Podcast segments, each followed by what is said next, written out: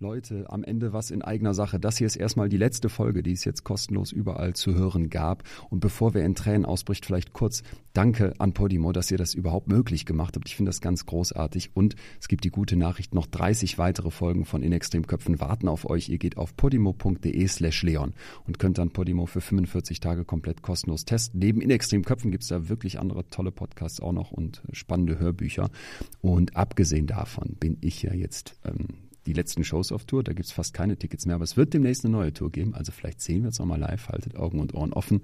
Und abgesehen davon mache ich ja noch den Podcast Betreutes Fühlen mit Atze. Also genug Chancen, dass wir uns wiedersehen. Wenn ihr Bock habt, podimo.de slash Leon, guckt da mal rein. 45 Tage kostenlos, könnt weitere Folgen hören. Und ansonsten bin ich auch immer Freund davon, dass gute Inhalte auch ein bisschen was kosten. Podimo ist echt nicht teuer und ich finde, das lohnt sich richtig. Abgesehen davon gilt hier zum Schluss wie immer bleibt mir gesund und gewogen. Vielen, vielen Dank für all das Feedback zu all den Folgen. Bis dahin, euer Leon.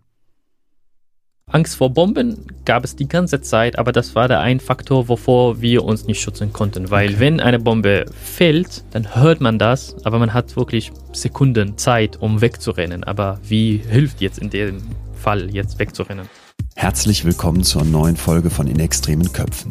Ich bin Leon Winscheid, Psychologe und Autor und ich treffe in diesem Podcast Menschen, die im Extrembereich der Psyche leben.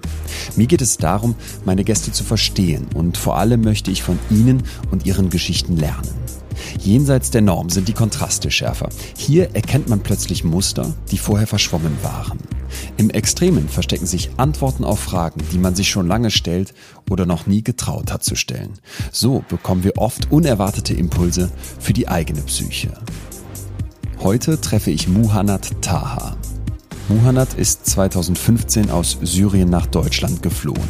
Dieses Jahr 2015 hat Deutschland auf eine besondere Weise geprägt. Wir alle haben wahrscheinlich noch Bilder im Kopf und erinnern uns an die sich überschlagenden Nachrichten und vielleicht auch Merkels Satz, wir schaffen das. Was wir von hier mitbekommen haben, ist das Ende der Flucht. Muhannad nimmt uns mit an ihren Anfang. Er wird uns beschreiben, was es heißt, in Aleppo zu leben, wo die ganze Zeit Bomben einschlagen und Raketen fallen und man Glück hat, wenn es nur den Nachbarn trifft. Was hat ihn schlussendlich dazu gebracht, aus seinem Heimatland vor dem Krieg zu fliehen? Wie war der Weg für ihn bis nach Deutschland und wie wurde er hier empfangen? Wir werden von einschlagenden Raketen, von Schlepperbanden, von Wachposten und der unendlichen Angst nachts auf dem Mittelmeer im Schlauchboot hören. Wir werden aber auch in Berlin ankommen und erfahren, dass das Trauma mit der Flucht nicht endet. Zum Schluss bekommt Muhannad und mein Gespräch nochmal eine ganz andere Ebene, die wir beide so nicht erwartet haben. Mir ist ganz wichtig, weil man es immer wieder raushört, dass dieses Gespräch für Muhannad emotional sehr aufwühlend war und ich ihm mehrmals gesagt habe, dass wir natürlich gerne pausieren oder auch abbrechen können, ihm aber sehr wichtig ist, seine Geschichte und seine Erfahrungen zu teilen. Es ist unmöglich, über Krieg und Flucht und die Ankunft und das Leben danach in Deutschland zu sprechen ohne dass es auch politisch wird. Aber das steht für mich heute gar nicht so sehr im Vordergrund. Ich möchte Muhanna zuhören, damit die abstrakten Bilder der Flucht menschlich konkret werden. Denn ich frage mich immer wieder, wie abstrakt und weit weg müssen uns die Menschen, die im Mittelmeer ertrinken, eigentlich vorkommen, damit wir zum Teil bereit sind, ihnen die Hilfe zu verweigern oder vielleicht an ganz vielen Stellen auch einfach nichts tun, zumindest hinnehmen, dass keine Hilfe erfolgt. Wir starten jetzt voll rein in Muhannads Geschichte. Er und seine Mutter haben schon einen Teil der Flucht hinter sich. Beide stehen jetzt vor dem Schlauchboot, das sie und viel zu viele andere über das Mittelmeer bringen soll. Muhannad, wir kennen alle nur das andere Ende der Reise. Das, wenn die Schlauchboote in Europa ankommen, wenn sie von der Küstenwache aufgegriffen werden, also manchmal auch noch kurz davor und dann eben an Land wieder. Du hast auch die andere Seite dieser Reise erlebt, wo es losgeht. Der Moment, wenn man da steht, ich stelle mir das jetzt vor wie ein Strand, dann liegt da irgendwie dieses Gummischlauchboot, es ist wahrscheinlich nachts. Ähm, nimm uns mal bitte mit in diesen Moment rein und vor allem in deinen Kopf in dem Moment. Ist mhm. da Hoffnung, ist da Angst? Was passiert kurz bevor man in das Boot steigt, das für die Flucht bereitsteht? Ich würde zunächst kurz über die Momente davor erzählen, als wir im Wald saßen. Also der Bus, der uns dahin gebracht hat, ich, meine Mutter und ein paar Freunde von, von uns, man steigt aus, mitten im Wald, man sieht nichts und es wird nur auf Türkisch gesprochen ein paar Freunde von mir können ein bisschen Türkisch. Und sie haben uns übersetzt, dass wir halt alle Handys ausmachen müssen, damit die Polizei uns nicht irgendwie erwischt. Wir waren dann alle am Boden, also wir sind ausgestiegen, sind irgendwie am, am, Boden für einen Moment. Wir haben uns so alle festgehalten. Also meine Mutter war vor mir und der Freund war hinter mir, damit wir einander nicht verlieren. Wir waren ja viele Leute und wir wissen nicht jetzt, was mit uns passieren wird. Es gab keine so genaue so Instruction, jetzt wie es äh, weitergehen wird. Wir haben ungefähr so 30, 40 Minuten gewartet, bis unsere Augen sich an die Licht äh, angepasst hat. Und dann an dieser Stelle konnten wir uns einfach orientieren, können uns sehen, okay, sie ist meine Mutter, jetzt ist der Freund von mir und da ist der Rest der Menschen.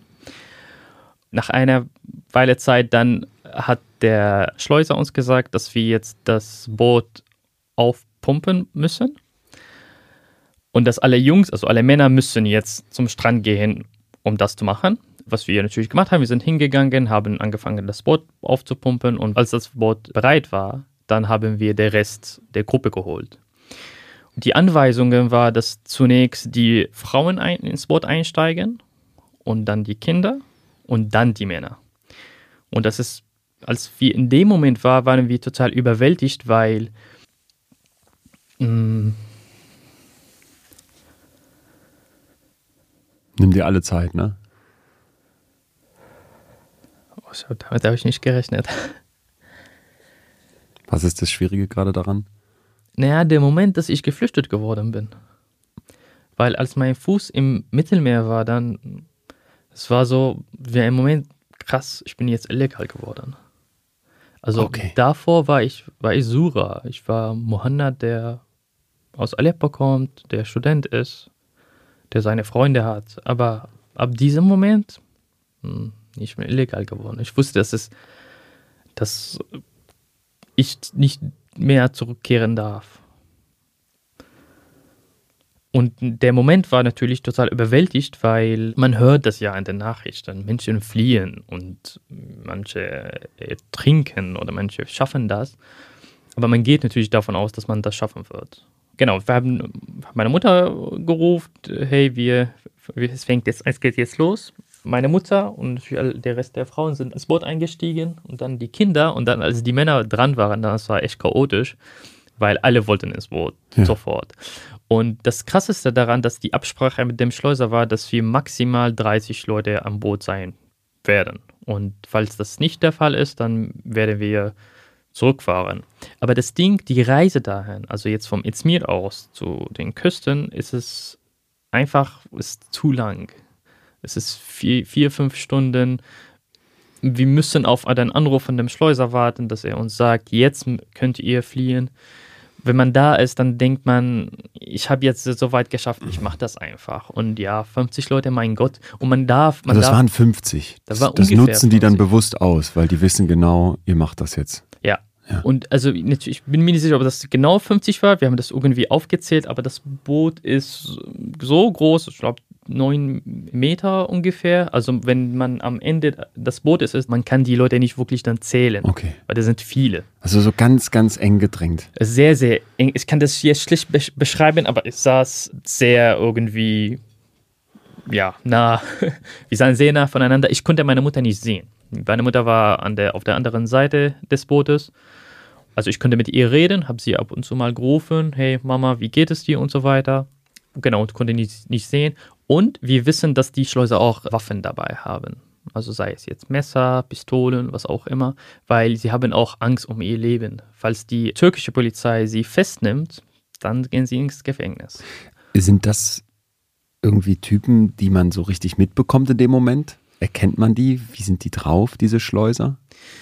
Also ich kann mich nur erinnern, dass es den Schatten von einem Typen gesehen hat. Er war auch Jugendlicher, er war nicht so alt, so nicht so 25 oder 30, er war irgendwie 18, 19.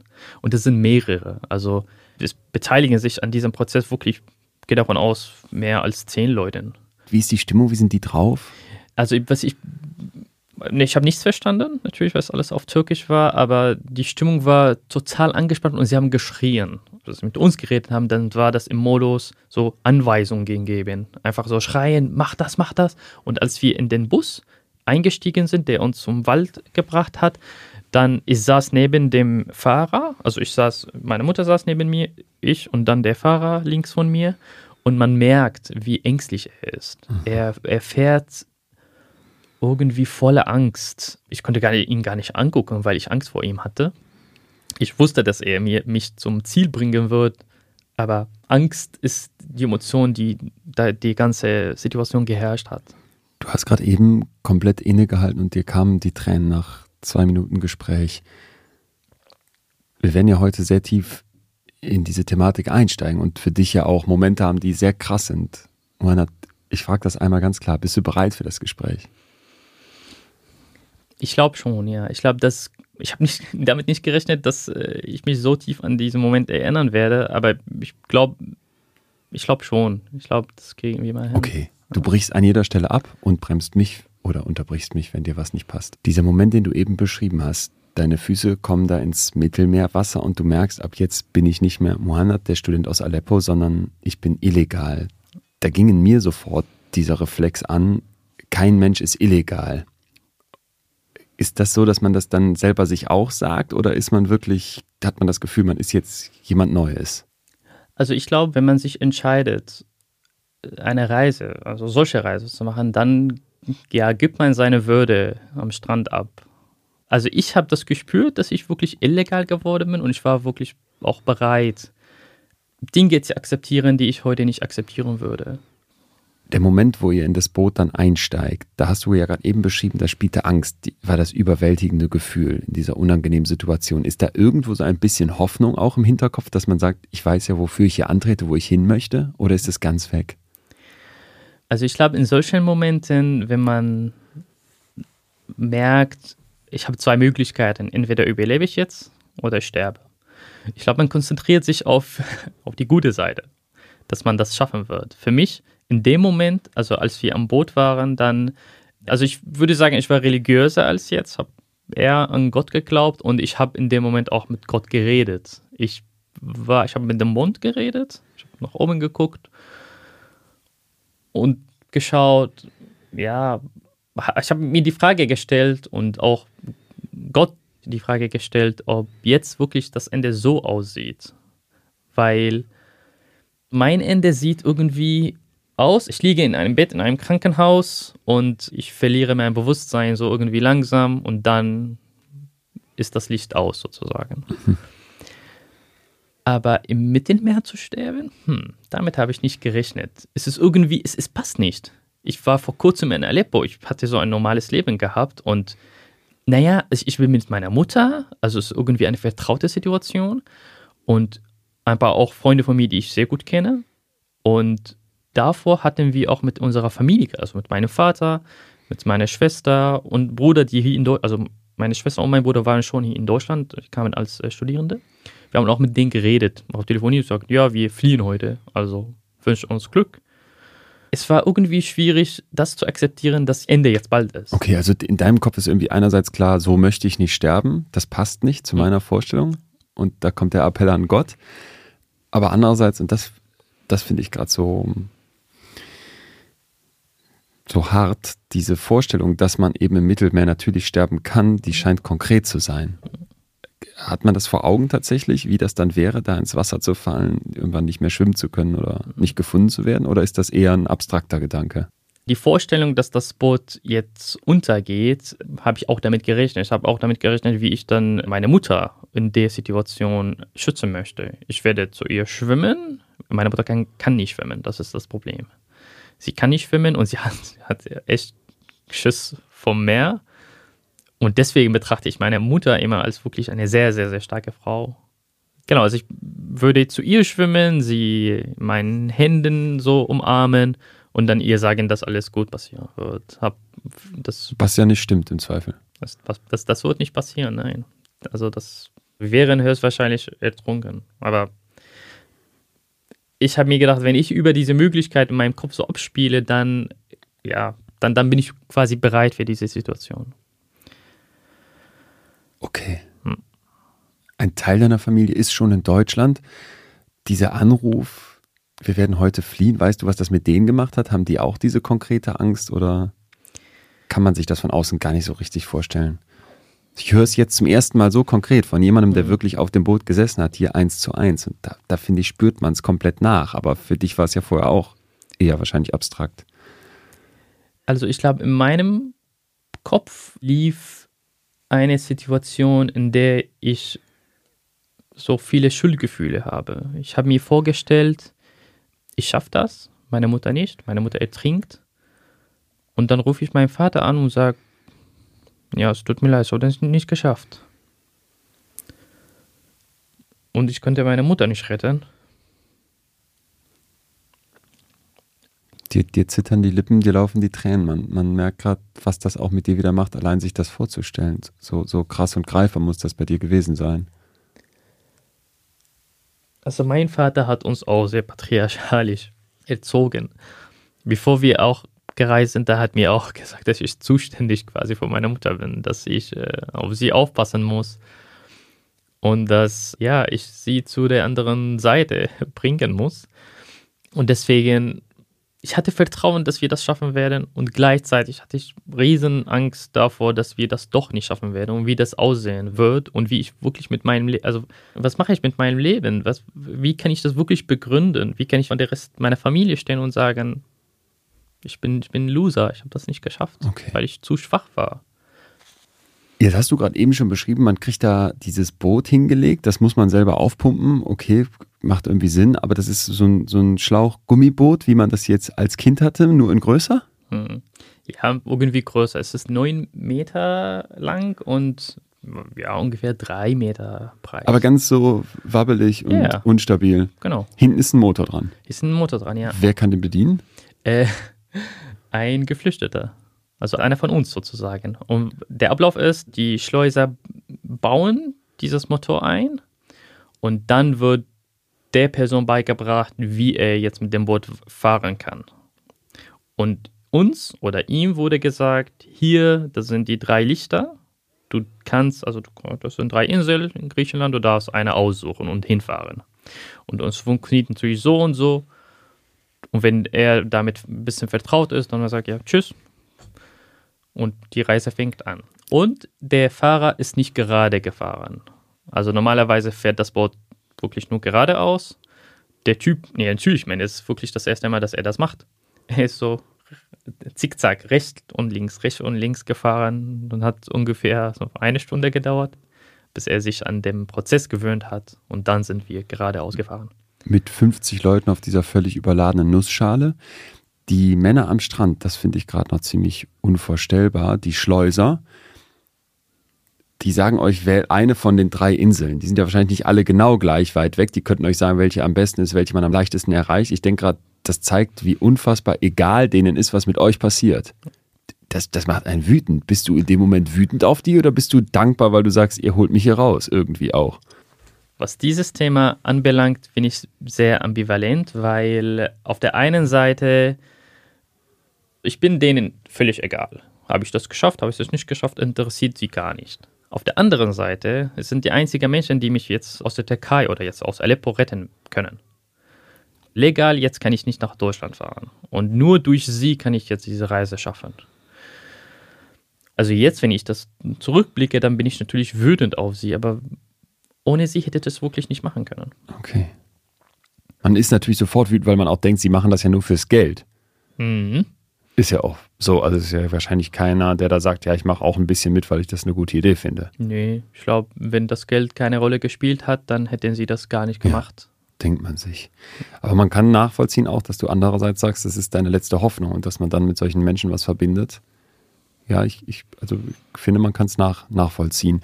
Auf diesem Boot selbst, jetzt ist da einer zum Kapitän gekürt, der das noch nie gemacht hat. Ihr seid 50 Leute auf einem Boot, was du gerade beschrieben hast, dreimal neun Meter, wenn überhaupt also 27 Quadratmeter, wahrscheinlich eher noch viel kleiner, wegen der Ränder und Co. Mhm. Was ist das für ein Gefühl? Gibt es da ein Gruppengefühl? Man hält jetzt zusammen? Ist da Panik? Muss einer aufs Klo? Also wenn ich mir so eine Reisetruppe in so einem normalen Bus vorstelle schon, das ist ja ein Tovabo. Wie ist das auf so einem Boot? Ist, ist das irgendwie, dass da die ganze Zeit Panik ist? Sind alle fertig? Oder ist es einfach ruhig wegen der ganzen Angst?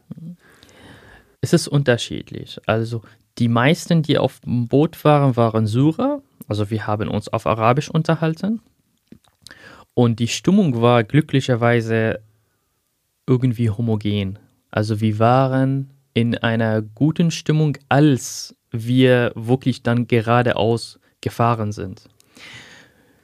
Der Motor ist in diesem Moment ausgegangen und wir waren wirklich Mitte des Meeres. Wir haben nichts gesehen, außer diesen drei Lichtern.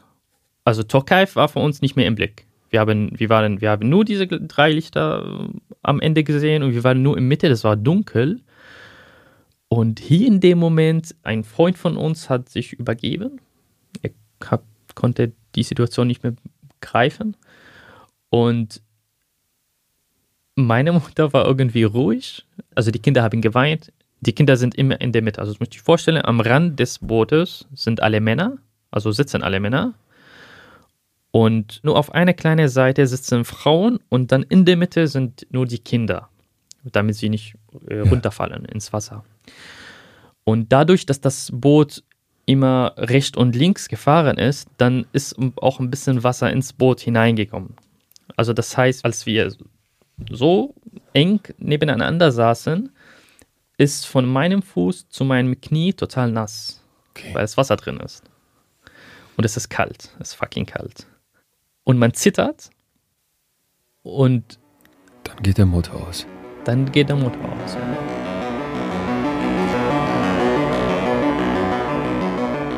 Ich finde, alleine die Vorstellung ist angsteinflößend, selbst wenn man zu Hause in Ruhe auf seinem Sofa sitzt oder wo auch immer ihr gerade diesen Podcast hört, lasst uns mal versuchen, uns das vorzustellen.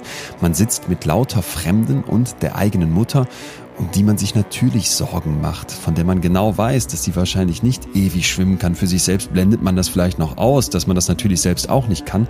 Auf hoher See in einem Schlauchboot, sprich wenige Millimeter Gummi trennen einen da von dem Wasser. Es ist kalt, es ist nass, es ist dunkel und dann geht der Motor aus und man weiß überhaupt nicht, was als nächstes passiert. Wird man gerettet? Wird man lebend von Bord kommen? Oder endet die Flucht hier mit dem Tod im Meer, mit dem Ertrinken? Bei versuchten Überfahrten sind laut Schätzungen der UN Refugee Agency seit 2014 rund 20.000 Menschen verschollen oder ertrunken. Sprich, das Risiko ist definitiv da. Oft sind die von den Schleusern zur Verfügung gestellten Boote marode, überfüllt und für die Witterung auf hoher See überhaupt nicht geeignet. Auch die Umsetzung, dass jemand, der überhaupt keine Ahnung davon hat, nachts ein kleines Schlauchboot über das offene Meer steuern soll, ist natürlich eigentlich absurd. Mohanad wird uns später noch genauer über seine Erfahrung mit den Schleusern berichten und wie das im Einzelnen abläuft. Hier werden sich menschliche Abgründe auftun, die man eigentlich für unmöglich hält. Noch zur Seenotrettung allgemein. Wenn Menschen in Seenot geraten, dann gebieten nicht nur die Tradition, sondern auch das internationale Recht den Schutz von Leben als oberste Priorität. Und zwar indem für eine rechtzeitige Rettung und sichere Ausschiffung gesorgt wird. Dabei ist es natürlich zunächst vollkommen unbedeutend, welchen Status die Geretteten haben, überhaupt um welchen Menschen es geht. Ein Mensch ist in Seenot, also muss er gerettet werden. Dazu sind die Meere in Seenotrettungszonen unterteilt. Wenn Menschen in der Seenotrettungszone eines Staates gerettet werden, dann ist dieser Staat für die weitere Koordinierung der Rettungsaktion und auch für die sichere Ausschiffung der Geretteten zuständig.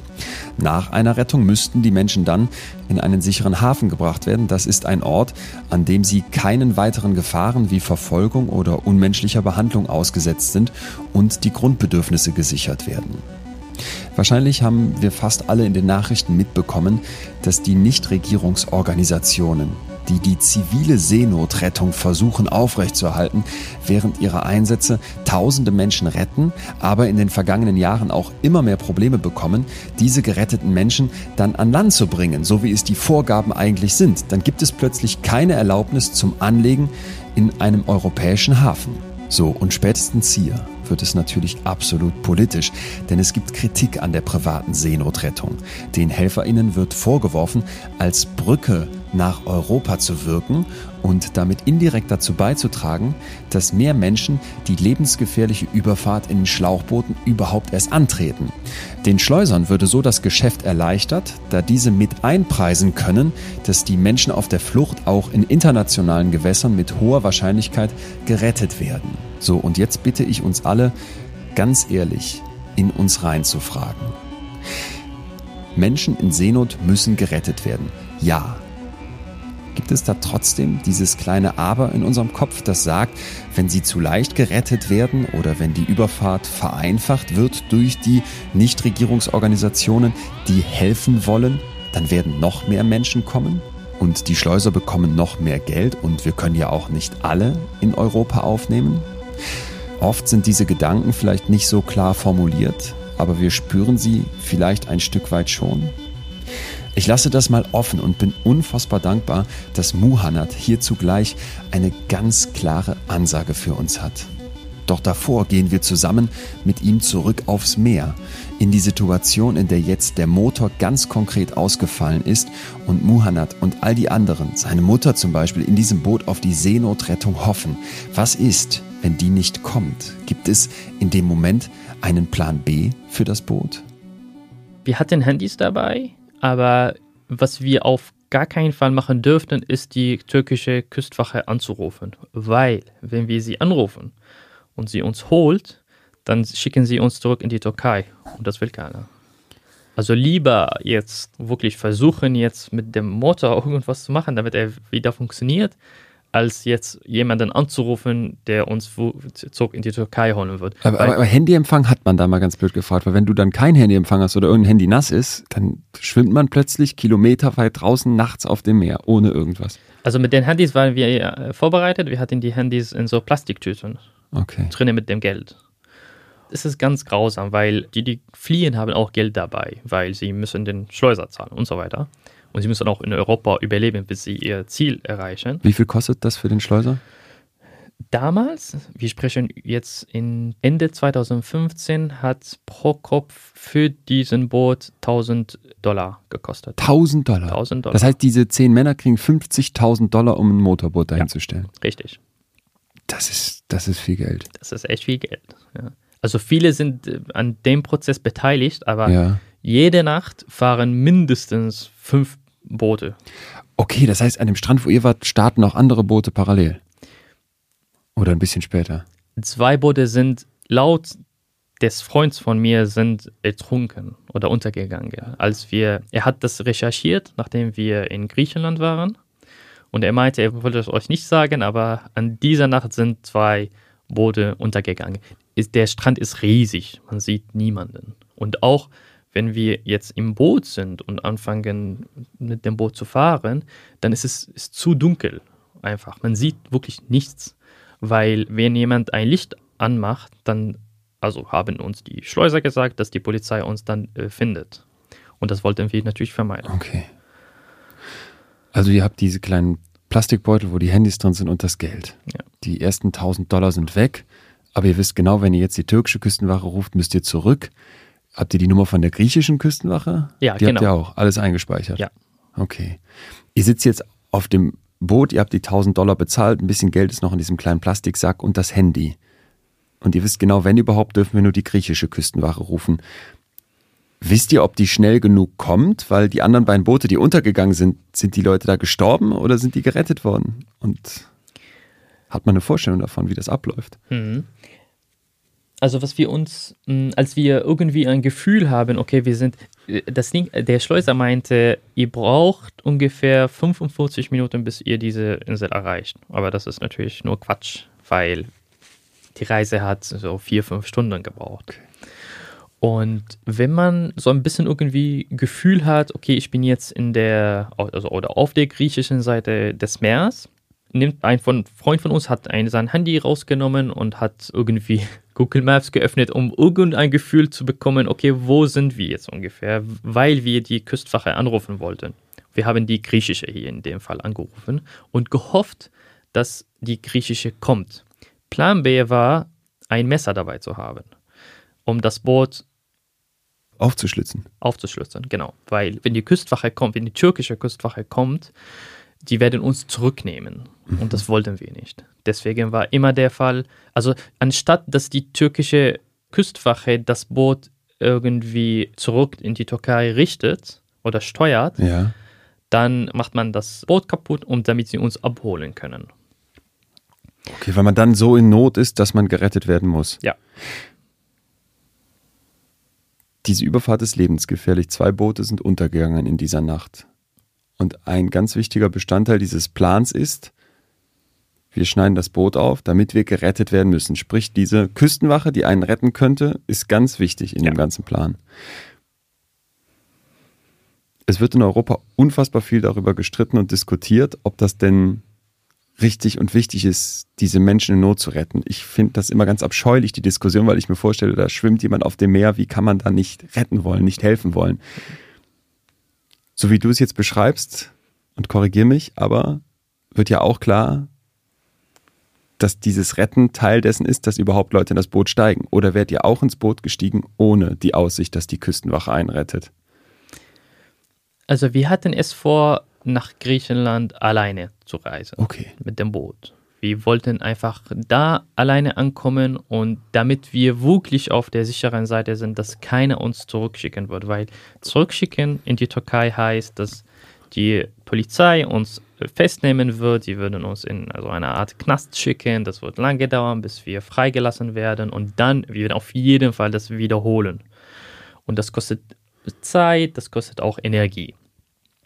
Und wer weiß, was die Türkei, die türkische Polizei mit uns macht. Also keiner wollte das. Und wenn man jetzt in dem Zustand, also man, man ist in der Nähe von, der, von Griechenland, man hat vieles hinter sich gebracht. Man möchte auf gar keinen Fall zurückkehren. Deswegen hatten wir uns vor, nach, alleine nach Griechenland zu fahren und in diesem Land, in diesem Insel zu landen. Aber als Alternative, und das ist, was Sie auf dem Boot oder worüber wir diskutiert haben, rufen wir die jetzt die Küstwache an Okay. oder wir, wir, rufen sie wir nicht. Wir haben uns natürlich unterhalten und abgestimmt und was jetzt besser wäre und so weiter. Und die Nachrichten damals, in 2000, Ende 2015, waren, dass die griechische Küstwache, dass die Leute aufnimmt. Also wenn sie kommt, dann rettet sie die Menschen. Es ist immer, das ist deswegen immer, in welchem Zeitraum betrachten wir jetzt diese Situation. Weil als ich hier in Deutschland war, ich glaube vor einem Jahr oder so, dann habe ich auch Videos gesehen von der griechischen Küstwache, die auch neben Menschen schießt. Und deswegen in damaligen Zeit sind wir zu der Entscheidung gekommen, dass wir weiterfahren. Also wir haben irgendwie das Gefühl bekommen, okay, wir sind jetzt irgendwie in Griechenland und wir rufen gleichzeitig aber die Küstwache an. Okay. Und wir bitten um eine Hilfe oder um eine Rettung. Aber trotzdem, wir bleiben nicht, wo wir sind, wir fahren weiter. Ich habe den Anruf gemacht, weil äh, ich Englisch konnte. Ich habe eine Nummer angerufen, habe das Handy von jemand bekommen und dann, ja, wie man das in den Filmen sieht, also man, man, man ruft also Save Our Lives. Äh, so SOS. SOS, genau. Ja. Und ich habe versucht, jemand war am Telefon, ich habe ihn kaum verstanden, weil die Verbindung einfach zu schlecht war. Aber ich habe versucht, wirklich irgendwie zu sagen, dass wir neben der Insel Mytilini sind. Wir brauchen eine Hilfe. Das Boot untergeht gleich. Also ich habe hier an der Stelle gelogen, dass das Boot untergeht, weil ja, ich wollte gerettet werden. Nach 45 Minuten ungefähr kam ein Boot von weit weg. Er kam so schnell, ich kann mich immer noch erinnern, von der rechten Seite. Er kam auf uns zu und als wir die griechische Flagge gesehen haben, dann, war, dann waren wir sofort sehr, sehr erleichtert, weil wir wussten, boah, also eine Hoffnung. Die standen neben uns, sie haben so quasi mit dem Boot eingeparkt Ja. und dann das Boot, also unser Boot irgendwie zu ihrer Seite geholt und sie haben auf uns so eine Art so Leiter so Eine geworfen. Strickleiter, ja. Strickleiter, genau. Und da war hier wieder Chaos, weil alle wollten ins Boot. Ich meine, weil es war natürlich, dass sie uns alle aufnehmen werden. Oder retten werden in dem Fall. Also alle wollten so an der ersten Stelle sein. Ja. Und ich und meine Mutter und der Freund von uns waren die allerletzte drei Leute, die auf dem Boot blieben. Alle waren schon oben. So, und als dann- du da hochkommst auf dieses Boot der Küstenwache, wie fühlt sich das an? Zunächst war, weil meine Mutter war vor mir und sie hat Schmerzen in, den, äh, in dem Schulter, Arm, ja. in den Schulter. Sie ist hochgeklettert Und als, als sie äh, oben war, dann haben zwei Männer sie von den beiden Armen geholt und sie hat Schmerzen dabei gehabt. Und dann habe ich hier angefangen, äh, sie, sie zu schimpfen. Hey, passt auf mit meiner Mutter, das tut ihr weh und so weiter. Und sie saß oben und sie hat geweint. Ich war total mit ihr beschäftigt. Ich habe nach oben geklettert und dann habe sie umarmt und äh, die, die, die, die, ich glaube, ich weiß nicht, ob sie Polizistin sind, aber ich gehe davon aus. Die Mitarbeiter dort meinten, ihr geht jetzt in diese Richtung. Er hat so gerade aufgezeigt, wir sind in diese Richtung gegangen und dann haben, haben nach links geguckt und da war unsere Gruppe da. Wir haben uns neben sie gesessen und auf der anderen Seite des Bootes, da gab es eine andere Gruppe. Also sie haben eine Gruppe vor uns geholt okay. und dann sind sie zu uns gekommen. An dieser Stelle saßen wir und dann kam einer, so Mitarbeiter, und hat gefragt, wer Englisch spricht. Bin ich gesprungen, meinte, ja, ich spreche Englisch. Und dann hat er uns gefragt, woher wir kamen. Da meinte sie, aus der Türkei. Und dann meinte er, aus welcher Teil, damit ich, naja, weiß nicht, es ist, ich, für mich ist nur Izmir, also nur diese Stadt. Mhm. Und dann meinte er, wie lange wart ihr unterwegs? Vier Stunden oder vier, fünf Stunden ungefähr. Dann meinte er, okay, dann setzt ihr euch da, wir bringen euch in die Insel. Hier haben wir versucht, unsere Handys aus den Plastiktüten rauszunehmen und dann unsere Familie anzurufen. Es ging nicht, bis wir wirklich in, auf der Insel waren, weil es keinen Empfang gab. Und als wir auf der Insel waren, dann meine Mutter hat meinen Vater angerufen und hat ihm gesagt, dass wir das geschafft haben. Erleichterung. Es, es war eine große, große Erleichterung, wow. weil das ist der schwierigste Teil. Man wusste, okay, die, die Reise ist jetzt nicht, also wir, wir müssen jetzt kein mehr überqueren. Ja. Es ist jetzt alles quasi zu Fuß. Und an dieser Stelle ruft hier auch der Schleuser an, der in der Türkei, und fragt nach einem Code. Also jeder Geflüchtete hat einen Code dabei. Und der Schleuser fragt nach diesem Code. Wir geben ihm den Code, weil wir die Reise ja geschafft haben. Und dann geht er in ein Büro und holt sein Geld. Also im Vorhinein, wir geben das Geld in ein Büro ab. Okay. Und wir bekommen einen Code. Und der Schleuser ist verpflichtet, uns zu der anderen Seite rüberzubringen. Heißt, wenn du stirbst, kriegt der Schleuser nichts, weil du ihm den Code nicht sagen kannst. Ich gehe davon aus, dass er das nicht kriegt. Ah, aber das, das, Geld wird irgendwo landen. Ja, das okay. Geld wird, ich meine, die Leute, also dieses Büro, das sind auch Gangs. Also alle miteinander irgendwie verbunden. Und wenn die Seite nicht kriegt, dann kriegt sie die andere Seite. Gut, ihr gebt diesen Code durch, damit ist die Vergangenheit auch irgendwie hinter euch gelassen. Ja. Das Geld ist bezahlt, der Vertrag ist abgeschlossen. Jetzt bist du in Griechenland. Eine Frage lässt mich aber gerade noch nicht los, weil ich weiß nicht, ob wir die abschließend geklärt haben. Sag mir noch mal ganz klar, Mohanad, wenn du gewusst hättest, die Küstenwache kommt nicht, egal was passiert, auch wenn das Boot mitten auf dem Meer untergeht, wärst du trotzdem in so ein Boot gestiegen? Ich würde sagen, ja. Meistens, wovor Menschen Angst haben, ist die Perspektivlosigkeit. Und ich hatte gar keine andere Perspektive, außer nach Deutschland zu fahren. Und zu meinen, meinem Bruder, meiner Schwester, und wir wollten auch unsere Familie nachholen. Also es war wirklich das einzige Ziel, das ich hatte und ich hätte davor auch gekämpft.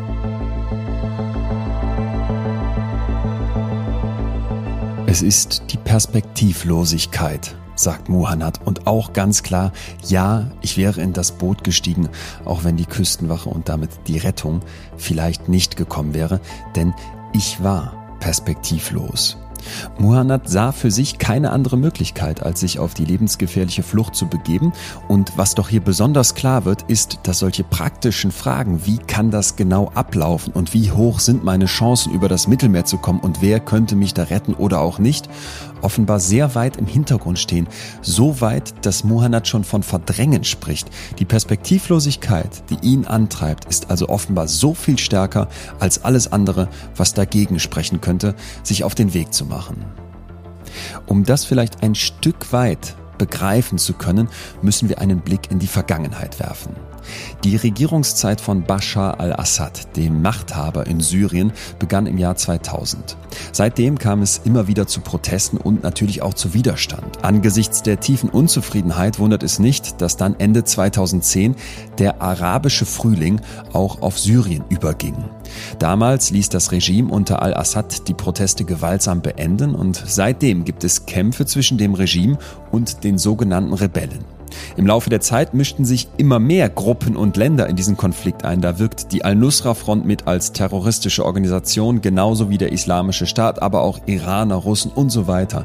Das heißt, wir haben eine wirklich komplexe Situation, in der es gar nicht so einfach ist, Partei zu ergreifen. Muhannad hat mir genau das erzählt, dass er am Anfang für die Rebellen gewesen sei, aber die Fronten irgendwann völlig unklar wurden. Hinzu kommt, dass er zur religiösen Minderheit der Sunniten gehört, während die Anhänger des Regimes vornehmlich Aleviten sind. Sunniten, so sagt er, seien weniger wert und müssten deshalb als erstes an die Front in den Krieg. Muhannads Optionen sind damit entweder für das Regime, das er ablehnt, zu kämpfen und gegebenenfalls zu sterben, oder sich für eine der Gegenseiten zu entscheiden, die er auch nicht voll vertritt. Hinzu kommt, dass große Teile des Landes zerstört sind. Muhannad wird uns gleich nochmal mit reinnehmen, mitten nach Aleppo, in den Alltag dort. Was heißt das, in einer Stadt zu wohnen, in der die ganze Zeit Bomben einschlagen, Häuser zerstört sind, kaum noch Infrastruktur besteht? Grundsätzlich gilt für Syrien, dass viele Menschen keine Arbeit und keine Wohnung haben, Lebensmittel sehr teuer sind, Kinder nicht zur Schule gehen können und es kaum Ärztinnen und Medikamente gibt. 13 Millionen Menschen sind dadurch in Syrien auf der Flucht. Während all das für uns natürlich unfassbar weit weg wirkt, merken wir, dass diese Welt eine vernetzte, eine globale ist. Denn das, was in Syrien passiert, kommt ein Stück weit auch in Deutschland an. Das Jahr 2015 markiert den vorläufigen Höhepunkt der sogenannten Flüchtlingskrise, in dem immer mehr Asylanträge in der Europäischen Union gestellt werden. Und maßgeblich ist dafür auch der Krieg in Syrien. Merkel sagt, wir schaffen das. Dafür gibt es viel Zuspruch und überhaupt erlebt Deutschland eine Welle der Solidarität. Viele Menschen engagieren sich, bieten den Geflohenen Hilfe an. Doch es gibt auch eine andere Seite und so erlebt zum Beispiel die AfD in dieser Zeit einen massiven Aufschwung. Es entstehen ein Stück weit zwei Fronten. Muhammad kommt jetzt in dieses gespaltene Deutschland und sein erstes Gefühl ist große Erleichterung. Doch wie geht es von da aus weiter? Muhannad ist jetzt in Berlin angekommen und ich möchte wissen, wie sein Leben hier als Geflohene abläuft. Was er erzählt, macht Hoffnung, aber zum Teil ist es auch einfach nur erschreckend. Ich glaube, die Erwartung ist hier, dass ich mich Ich habe das öfter gehört, als ich. Ich habe in Neuruppin gearbeitet, als ich hier neu ankam. Und dann habe ich das Argument, worauf ich mich sehr, sehr gefreut habe, dass du bist normal. Du bist wie, wie wir du sprichst ja Deutsch und dein Deutsch ist gut. Und ich habe mich immer gefreut und gesagt, äh, meine Freundin gesagt, hey, guck mal, die Deutschen sagen, dass mein Deutsch gut ist. Also ich habe mich sehr gut hier angepasst. Ich gehöre hier ja quasi dazu. Jetzt, wenn ich diese Zeit reflektiere, dann denke ich, was heißt das? Was heißt, dass ich normal bin? Wenn mhm. ich normal bin, dann heißt die anderen, die auch irgendwie wie ich aussehen, die vielleicht andere Kleidung haben oder nicht so gut Deutsch sprechen, die auch jetzt im, im Vergangenheit nicht privilegiert war, waren, um überhaupt jetzt Sprache lernen zu können, ja, gehören sie ja nicht dazu. Gibt es so Voraussetzungen für Leute, bei denen ich zugehöre und, und vielleicht bei anderen nicht? Ich hatte den Vorfall hier in Berlin, als ich in Friedrichshain gewohnt habe, dass ein Nachbar, also ich habe in dem vierten Stock gelebt und er hat im ersten Stock gelebt. Und eines Tages, als ich, meine Mutter und meine Schwester zurück, so wir hatten einen Spaziergang in dem Kiez gemacht und als wir auf der Weg zurück nach Hause, dann hat jemand angefangen zu schimpfen. So von hier wird Deutsch gesprochen, äh, die verfickte Merkel hat euch hierher gebracht, ihr Schweine, Sozialhilfebezieher, ihr gehört nicht hierher, bla bla bla. Und als ich vor der Tür stand, dann stand er neben uns. Er ist euch hinterhergekommen. Er ist hinter uns gekommen mit einem Hund. Er hat einen fucking großen schwarzen Hund, wovor ich wirklich immer noch Angst habe. Und dann hat er uns gefragt, hey, wollt ihr rein? Da meinte er, es geht sie nichts an. Ich wohne ja hier. Da meinte er, ich auch. Und dann ich, okay, krass. Und ich habe mit dem Typ ein Jahr verbracht. Also ich musste mit ihm ein Jahr irgendwie leben. Und als Nachbar, hat, Tür an Tür. Als Nachbar, ja. ja. Und er hat mein Leben echt kaputt gemacht. Ich bin jetzt sehr, sehr froh, dass ich ausgezogen bin aber ich war in diesem Jahr, also hat mich irgendwie wirklich terrorisiert. Und zu ihm, also für seine Vorstellungen, ich habe nicht zugehört zu seiner Vorstellung. Er ist Deutscher. Und wenn ich jetzt zwei Deutschen vergleichen würde, die eine hat gesagt, du gehörst hier zu, die andere hat Nein gesagt, dann denke ich mir, naja, wer, wer setzt jetzt die Voraussetzungen, ob ich hier gehöre oder nicht? Mhm. Als ich den Vorfall mit diesem Typen gehabt habe, also glücklicherweise sage ich es auch mal, weil ich jetzt gut reflektieren kann, dass es wirklich niemand kann mir sagen, ob ich hier zugehöre oder nicht. Okay. Ich respektiere ja das Gesetz, aber dass ich pünktlich bin, dass die Deutschen am meisten sagen, hier, also Pünktlichkeit ist ja sehr wichtig. Nee, ich war in Syrien pünktlich. Was bin ich? Bin ich jetzt der Syrer oder der Deutsche? Frage ich mich. Okay. Ich will meine schäbige Rolle verlassen, weil es tut so gut, dir zuzuhören. Denn du bekräftigst für mich so ein grundsätzliches Gefühl in dem Moment, wo ich nicht anerkenne, dass man als Mensch ein Teil dieser Welt ist, sondern in dem Moment, wo ich sage, ich fordere dieses Grenzen schaffen, mhm. ob das Staatsgrenzen sind oder Grenzen im Kopf, da mache ich etwas kaputt, was zu diesem kollektiven Menschsein eben dazugehört. Und das kann man nicht kaputt machen oder das, das darf man nicht kaputt machen, mhm. weil dann ist plötzlich tatsächlich, dass das Menschenleben eine Wertung bekommt. Und das, wenn man es mal ganz deutsch haben möchte, ist laut Artikel 1 unseres Grundgesetzes ausgeschlossen. Mhm. Diesen Nachbarn, das finde ich interessant mit seinem großen Hund. Hättest du den überzeugen können? Hättest du dem sagen können, ich lade dich mal morgen Abend ein auf einen, auf, auf Tee zu mir und lass uns mal uns unterhalten? Oder hast du das Gefühl, der ist völlig weg. Also wie holen wir solche Leute ab? Du hast ja solche Erfahrungen gemacht, die ich gar nicht nachempfinden kann, weil mir sowas nicht passiert. Mhm. Ich frage mich aber immer, wenn ich jetzt auf der anderen Seite bin, eben der Deutsche, der da rumpöbelt, wie, krieg, wie kriegen wir so jemanden wieder eingefangen? Ich habe der Hausverwaltung Bescheid gesagt, dass es passiert ist. Ich habe auch der nette Mitarbeiterin auch gefragt, ob sie für uns ein Gespräch organisieren könnte, damit wir zu dritt miteinander reden können. Also in meiner Fantasie, ich wollte ihn fertig machen weil wer bist du jetzt, um, mein, um, um mich zu terrorisieren? Aber in der Wirklichkeit dachte ich mir, die einzige Möglichkeit, dass wir jetzt weitermachen, ist, dass wir aufeinander gehen und mit unserem Problemchen miteinander offen reden. Und so hatte ich das vor. Und leider hat er dreimal abgelehnt. Ich habe das dreimal versucht im Laufe der Monate und bei den drei Malen hat er das sehr klar abgelehnt.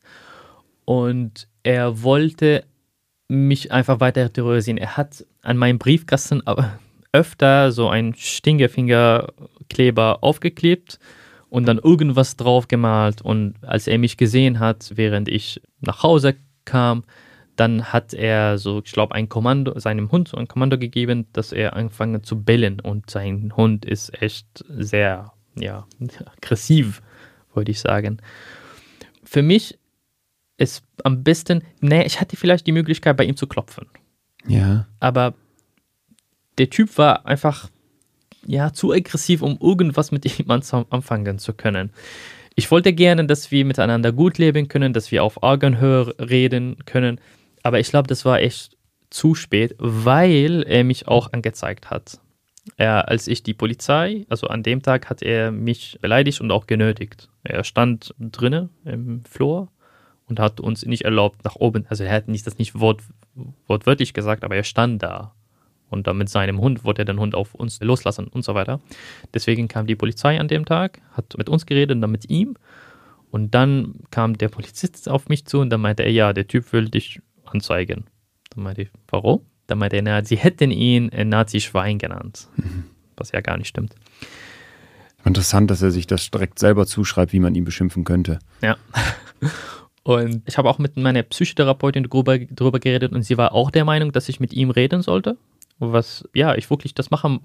Und ich, ich glaube, das, das war wirklich die einzige Möglichkeit, dass wir miteinander leben konnten. Ja. Nämlich, dass wir miteinander reden. Aber bei ihm speziell war das echt unmöglich. Okay. Was du beschreibst, sind ja jetzt Erfahrungen, die, die man nicht machen möchte. Du hast uns von dem Schlauchboot erzählt, du hast von dieser unglaublichen Angst erzählt. Man hat, ich habe es dir körperlich angesehen, wie dein Kinn gezittert hat, dass die Tränen sofort kommen, dass es so unfassbar viel mit dir macht, die Vorstellung, dass man seine Mutter verlieren könnte und dieses Risiko eingeht. Das deutet ja alles darauf hin, dass du vor etwas Schrecklichem geflohen bist. Das möchte ich begreifen wenn du versuchen müsstest, an einer Szene festzumachen, wovor bist du da weggelaufen, damit man das versteht, damit man es nachvollziehen kann, gibt es so einen Moment, wo du sagen würdest, stell dir das mal vor, da muss man doch weg. Aus Syrien. Es war 6 Uhr morgens. Ende 2012. Das war ein Moment, in dem ungefähr so 700 Meter 800 Meter entfernt von unserer Zuhause ein Typ äh, sich in die Luft gesprungen hat. Er ist mit einer LKW gefahren. Sein Ziel war ein Gebäude fürs Regime, weil auch der Ort, in dem wir gewohnt haben, war von dem Regime umstellt. Also es waren mehrere Checkpoints, so auf der rechten, linken Seite, überall. Also ich hoffe, dass ich jetzt auf Deutsch diese Situation beschreiben könnte. Wir sind am Schlafen und beide Fenster öffnen sich jetzt von der Explosion. Gehe aus dem Bett und renne nach draußen. Und diese Szene hat natürlich drei, vier Sekunden gedauert, aber für mich, es hat ewig gedauert. Weil was in meinem Kopf ging, bin ich jetzt gestorben? Was ist passiert? Oh, ich sehe meinen Bruder. Oh krass, ist das meine Mutter, die mich in, in, die Augen guckt? Sind wir jetzt alle im Paradies? Es hört sich total blöd an, wenn ich jetzt drüber nachdenke. Aber wenn ich, ja, also ich glaube, das, das waren so ungefähr die Gefühle es, sind wir jetzt im Paradies? Also, oder sterben wir gleich? Kommt ein Engel und holt uns ab? Wie geht's jetzt weiter? Lebe ich immer noch? Ich habe angefangen, so meinen Körper anzufassen. Und dann von weit weg, dann, dann habe ich gesehen eine Rauchwolke. Also ich glaube, in dem Moment habe ich bemerkt, hm, okay, krass. Also ich bin nicht gestorben und das war eine Explosion draußen. Und wenn man so aus dem Fenster nach draußen geschaut hat, dann hat man gesehen, so, es gab Feuer und dann diese Wolke vom Feuer und dann man sieht auch die Soldaten unten, wie sie weit wegrennen. Und meine Mutter sagt, komm zurück, bleib nicht dort, weil man, das ist das Ding, also bei Bombardierungen, man kann nie sicher sein, dass es nur die eine Bombe, äh, okay. also dass nur eine Explosion jetzt passieren wird. Es folgen immer so im Nachhinein dann wieder welche. In dem Moment, was kannst du machen? Also wenn, die, wenn jetzt eine Bombe jetzt auf unsere Wohnung fallen würde, dann, dann ist die ganze Wohnung am Boden. Du kannst dich nicht irgendwo verstecken. Also das ge gehört zum Alltag in Aleppo, wo ihr lebt, dass du in einem Mehrfamilienhaus wohnst und die ganze Zeit damit rechnen musst, hier wird eine Bombe auf unser Haus geschmissen, wir sterben. Ja. Und dann gibt es eine Explosion, die Fenster werden aufgerissen, Glas splittert und du läufst durchs Haus wie im Film und hast das Gefühl, bin ich schon tot. Das ist dein Alltag. Genau. Also jetzt die Explosion, um genauer zu sagen, war das krasseste, was ich erlebt habe, jetzt als ich also in, der Wohnung war.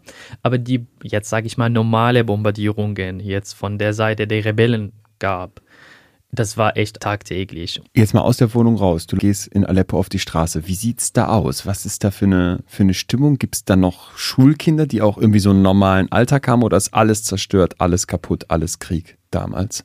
Also wenn ich jetzt das Leben hier, jetzt heute mit der Situation damals vergleichen würde, dann würde ich sagen, dass es gar keinen Unterschied jetzt gibt, was das jetzt Leben quasi anbelangt. Also, dass Leute in die Schule gegangen sind, zu Universitäten, dass die Leute ihrer Arbeit nachgegangen sind, das war völlig normal. Alle haben einfach, ich meine, alle haben gehofft, das war auch ein Verteidigungsmechanismus, dass alle sich denken, das würde mir nicht passieren, okay. sondern der anderen. Also, wir sind an, an der Universität beispielsweise. Ich war Student, ich bin zur Uni gegangen und dann einmal wurde die Uni bombardiert. Aber glücklicherweise nicht in meinem Teil quasi, nicht, nicht in dem Gebäude, wo ich studiere, sondern in einem anderen Gebäude. Wäre ich jetzt ein Student einer eines anderen Fachrichtung gewesen, dann wäre ich gestorben. Aber es ist einfach eine, also es ist rein Glückssache. Okay, aber das ist ja interessant. Das heißt, man stumpft da schon ab. Man, man macht sein Leben weiter und denkt sich immer, es trifft die anderen. Mir passiert es nicht. Ganz genau, ja. Es reicht völlig aus, wenn es eine andere Uhrzeit gewesen wäre. Also falscher Ort, falsche Uhrzeit. Ja. Dann vielleicht hätten wir dieses Gespräch hier nicht geführt. Dann läufst du durch die Straße und musst Angst haben, erschossen zu werden oder dass irgendein Geheimdienst anhält, dich entführt. Wie ist da die Gefahrenlage auf den Straßen von Aleppo? Also die Gefahr, die mich begleitet hat als Jugendlicher oder junger Mann, der, wie war ich, ich war 20 Jahre alt ungefähr, entweder durch Zufall gestorben zu werden, das heißt, es, es gibt die, die Soldaten, was sie machen, sie schießen in die Luft manchmal, wenn Bashar al-Assad, also der Präsident, eine Rede hält. Dann schießen sie einfach so in die Luft. Oder wenn die Luftwaffe, es gibt in Syrien mehrere, fürs Regime mehrere Abteilungen und die Luftwaffe war dann am brutalsten und wenn sie durch die Stadt laufen, dann schießen sie auch in die Luft, damit die anderen Autos so Platz für ihn schaffen. Und es ist öfter passiert, dass Menschen dadurch gestorben sind. Also man schießt in die Luft und dann die Patrone fällt Ach. auf eine Person und dann stirbt die Person. Das, also davor hatte ich, hatten wir Angst. Als wir gehört haben, dass jemand in der Umgebung in die Luft schießt, dann haben wir uns für zwei Minuten versteckt. Bis wir wussten, okay, jetzt alle. Keine also, Kugeln mehr in der keine Luft. Keine Kugeln mehr in die Luft. Wir sind jetzt safe, wir fahren, wir laufen weiter. Aber Angst vor Bomben gab es die ganze Zeit, aber das war der ein Faktor, wovor wir uns nicht schützen konnten. Weil okay. wenn eine Bombe fällt, dann hört man das, aber man hat wirklich Sekunden Zeit, um wegzurennen. Aber wie hilft jetzt in dem Fall, jetzt wegzurennen? Was heißt dann gegen das Regime sein? Am Anfang für dich? Weil man möchte ja nicht zu ISIS oder zur Al-Nusra-Front gehören, die vielleicht gegen das Regime kämpfen, aber die schlimmsten Terrororganisationen dieser Welt sind. Also für mich hieß das abzulehnen, dass Assad in der Macht bleibt.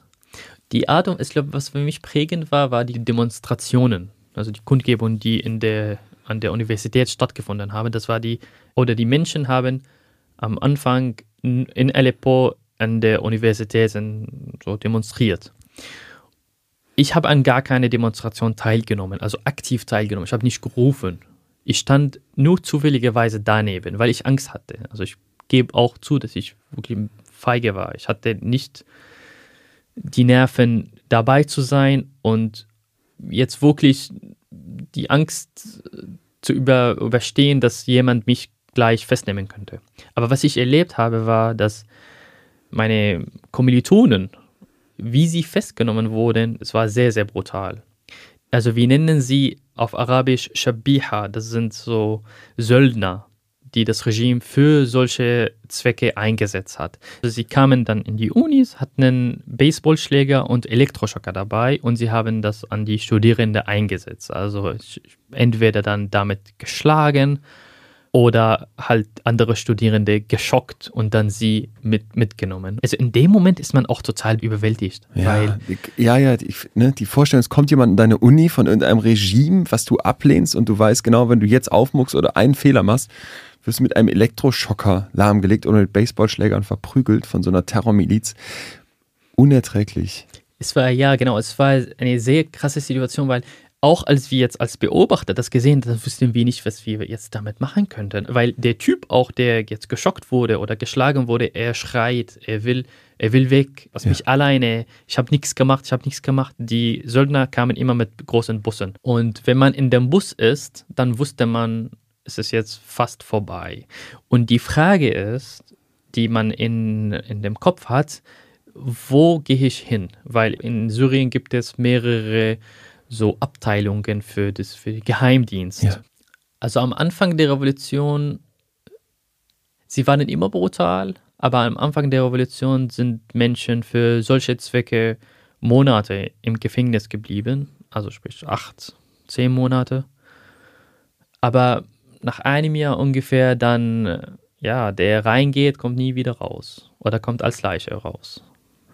Und weil viele Leichen wurden immer in dem Gebäude von der Luftwaffe gefunden, weil sie immer jeden Tag Leichen aus dem Knast rausgebracht haben und dann auf der Straße geworfen. Und sie waren, das ist das, bei denen war es zu brutal, weil es denen total egal war. Okay. Weil die Abteilungen des Regimes haben immer eine Konkurrenz zwischeneinander.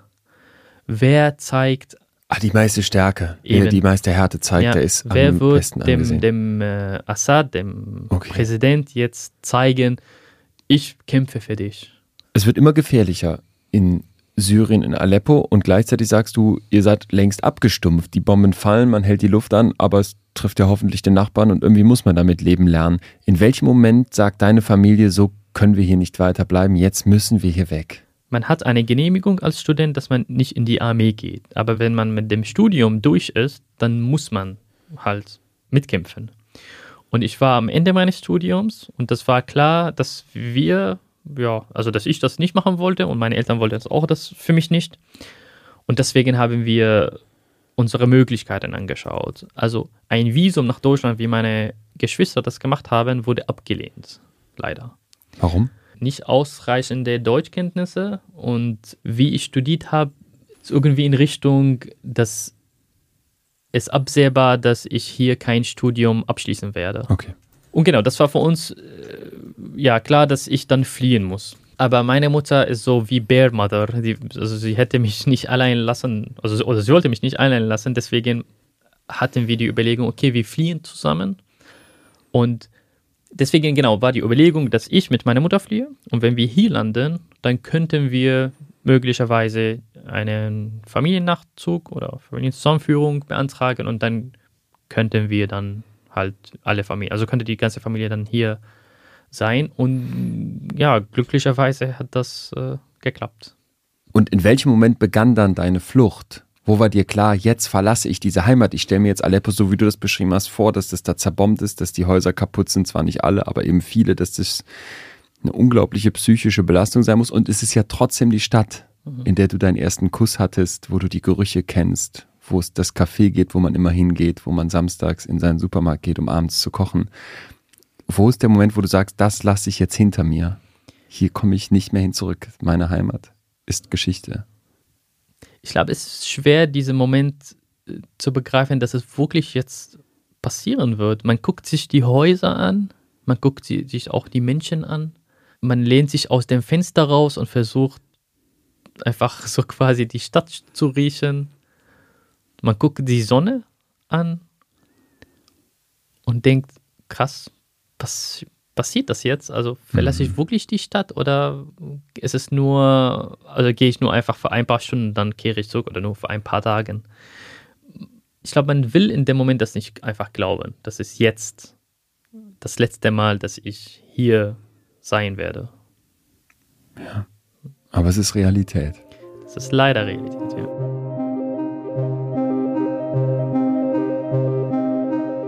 Da ist also all die Gewalt, die Unterdrückung durch das Regime, Kommilitonen, die festgenommen werden, die vielen Tote und natürlich die einschlagenden Bomben. Und trotzdem ist Aleppo Muhannads Zuhause und natürlich unglaublich vertraut.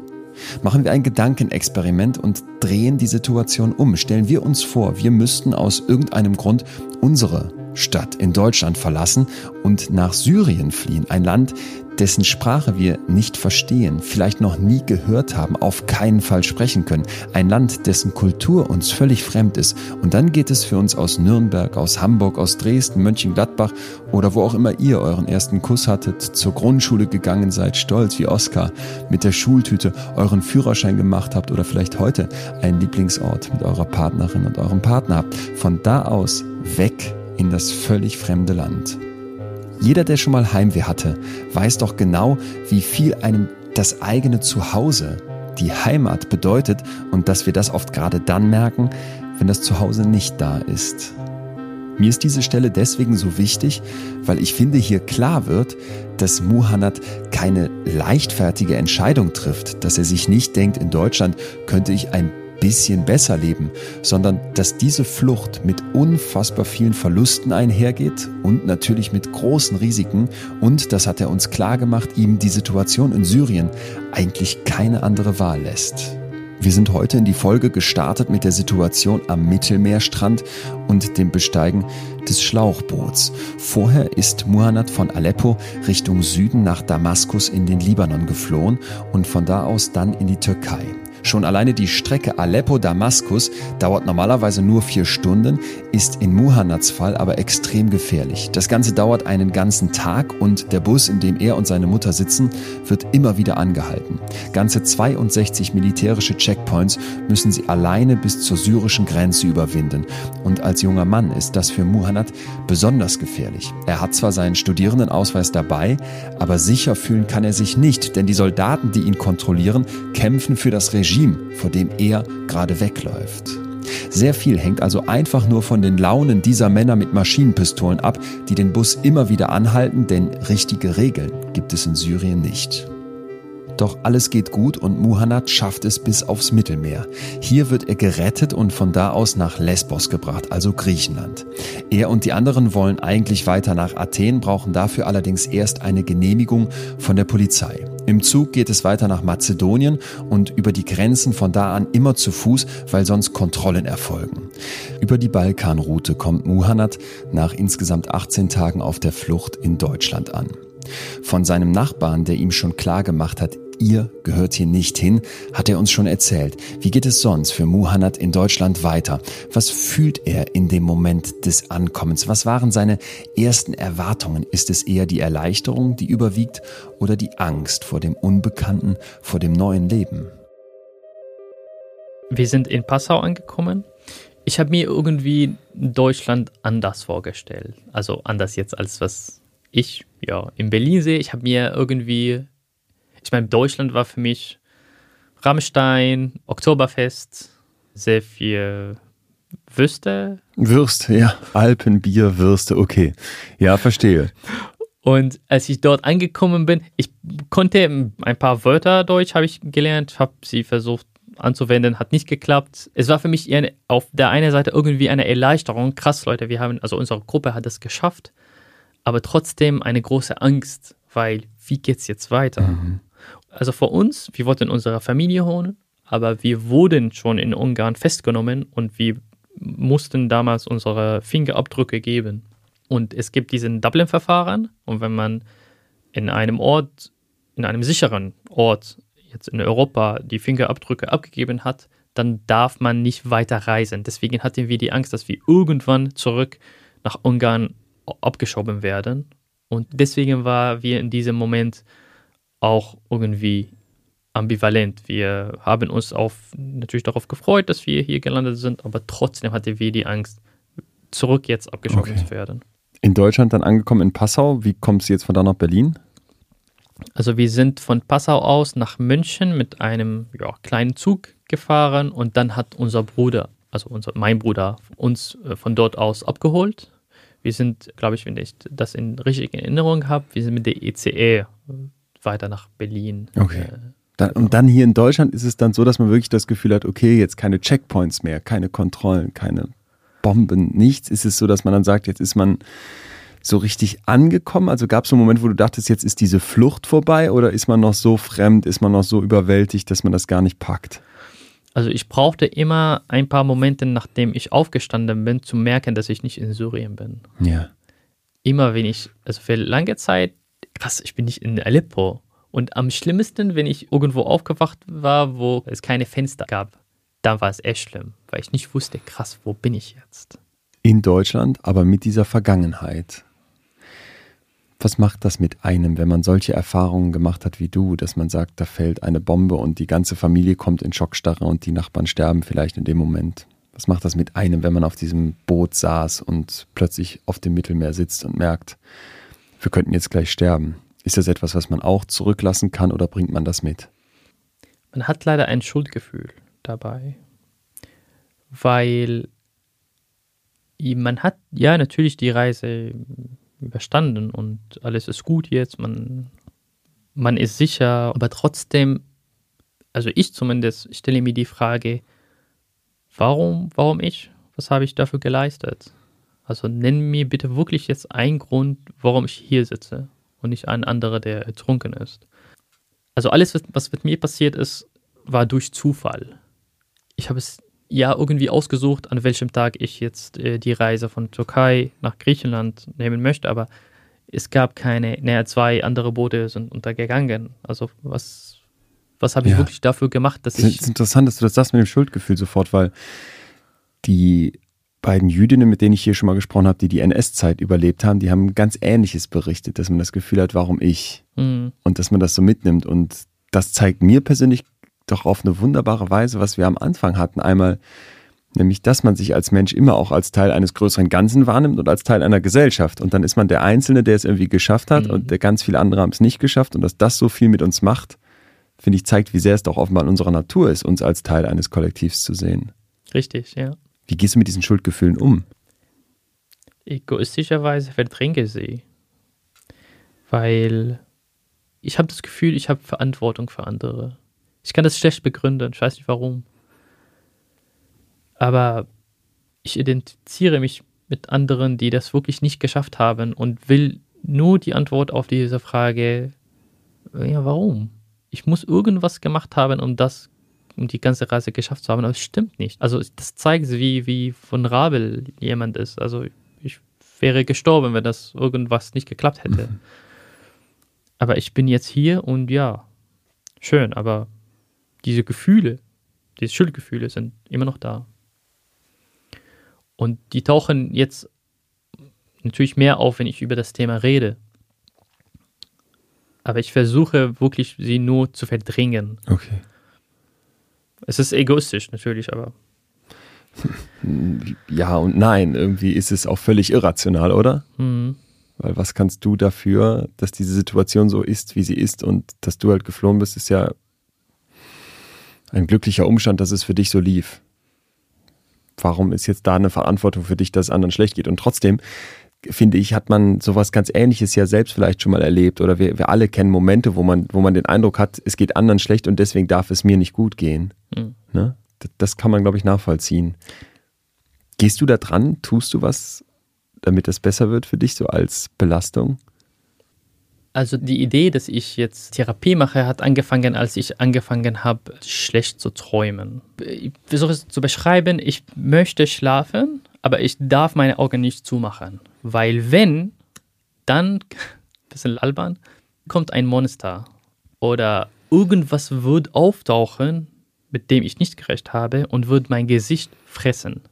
Oder irgendjemand, irgendeine Seele, also wenn ich jetzt meine Augen zumache, und sie wieder zufällig aufmache, dann wird ein Gesicht vor mir stehen oder eine Seele, die so sehr krass schreit, dass ich dadurch sterbe. Oder irgendjemand wird dieses Zimmer jetzt betreten und mich umbringen oder mich von hinten würgen. Als ich in den Bussen saß in, in äh, Deutschland, in Neuro, also in Neuruppin, wo ich gewohnt habe, dann habe ich immer so zurück nach hinten ge okay. geschaut weil ich immer sicher sein wollte, dass keiner mich von hinten würgen würde. Wie hast du in Aleppo geschlafen? Gab es da auch solche Träume oder hast du in Aleppo durchgeschlafen? Also solche Träume, ja, auf gar keinen Fall. Ähnliche Träume, ja, natürlich ab und zu mal hat man so einen schlechten Traum. Ja. Aber du warst in einem besseren Zustand. Ich war im besseren Zustand, Das ja. ist ja erstmal krass. Ja. Weil jetzt bist du sicher, jetzt bist du hier angekommen, es gibt keine Bomben mehr, die fallen und plötzlich sagst du, jetzt holt sich meine Psyche was zurück. Ja. Also es ist natürlich jetzt durch die Therapie besser geworden. Mhm. Ich kann besser schlafen, ich kann meine Augen zumachen. Was hast du gelernt in der Therapie, damit das jetzt der Zustand ist, der neue Zustand ist? Also dass man das mal versteht, weil mit dem Schlaf ringen Millionen Menschen und das ist für mich eigentlich immer das beste Barometer, um zu merken, geht es mir psychisch gut, bin ich entspannt oder bin ich in dieser erregten Alarmbereitschaft und schlafe deswegen vielleicht nicht? Die Therapie, in der ich mich befinde, besteht aus Gruppentherapie und Einzeltherapie. Mhm. Und die Themen natürlich überlappen sich die ganze Zeit, aber die Themen, die wir in dem Zusammenhang aufgegriffen haben, waren, also gingen um die Bombardierung, Krieg und die gingen auch um die Schuldgefühle von Menschen, die es nicht geschafft haben. Von Menschen, die mir die Frage stellen würden, warum du und nicht ich? Und das war die Verfolgungsangst, weil wenn jemand jetzt mich von hinten wirkt, dann stelle ich mir, dann, dann ist die spannende Frage, wie sieht die Person aus? Das ist wie ich. Und interessanterweise, nach jetzt mittlerweile fünf Jahren in Deutschland, die Person, die mich von hinten wirken möchte, ist ein weiß deutscher Mann. Ach. Ja. Ein blauaugiger, weiß deutscher Mann, der Glatze hat. Sieht wie mein Nachbar aus. Also die Begründung oder die Interpretation der Therapeutin ist, dass es hier das Ankommen und dazu zu gehören in der Gesellschaft mir extrem wichtig geworden ist. Ja. Dass ich wirklich Angst auch habe von Menschen, die mir diese Frage stellen würden, warum geht es dir hier gut? Weil mir geht es hier gut. Also jetzt studiere, ich arbeite, also manche würde mir diese Frage stellen, warum geht es dir hier gut und uns geht es schlecht? Wir sitzen noch in Aleppo, hören die Bomben und Richtig. können jeden Tag sterben, ja. Hm. Oder die Menschen hier, also die jetzt, also die Deutsche. Also es gibt manchen, denen vielleicht nicht gut geht. Ah, das heißt, du bist die ganze Zeit in so einem Spannungsfeld zu sagen, einerseits bin ich da weg, wo ich nicht mehr hätte leben können und wollen, Aleppo. Ja. Den gegenüber habe ich ein Schuldgefühl, weil ja. viele sind noch da. Du wirst ja. Menschen noch da kennen. Richtig. Und dann hast du ein Schuldgefühl gegenüber den Deutschen, die dir sagen, Du nix sofort. Du bist ja noch nicht angekommen, du bist nicht wie wir. Wir brauchen dich hier nicht wie der Nachbar. Ja, ich bin mir nicht sicher, ob der Nachbar der Auslöser war, aber es ist höchstwahrscheinlich. Ja. Das ist, weil das war ein, ein ganzes Jahr, das wurde das ist eine, eine große Belastung. Und er hat, obwohl er jetzt nicht zu sagen hat, wer, wo ich zugehöre, aber er hat das tatsächlich geschafft, mir das Gefühl zu geben, ich gehöre hier nicht. Okay. So. Und Mhm. aber ich wollte dazugehören. Wenn jemand mich fragt, woher du kommst, dann ist die Antwort aus Berlin. Und dann, ne, wenn man nachfragt, dann ist ja aus Aleppo. Aber ich fühle mich hier dazugehörig. Und deswegen wechselt mein Trauma quasi zwischen diesen beiden Positionen.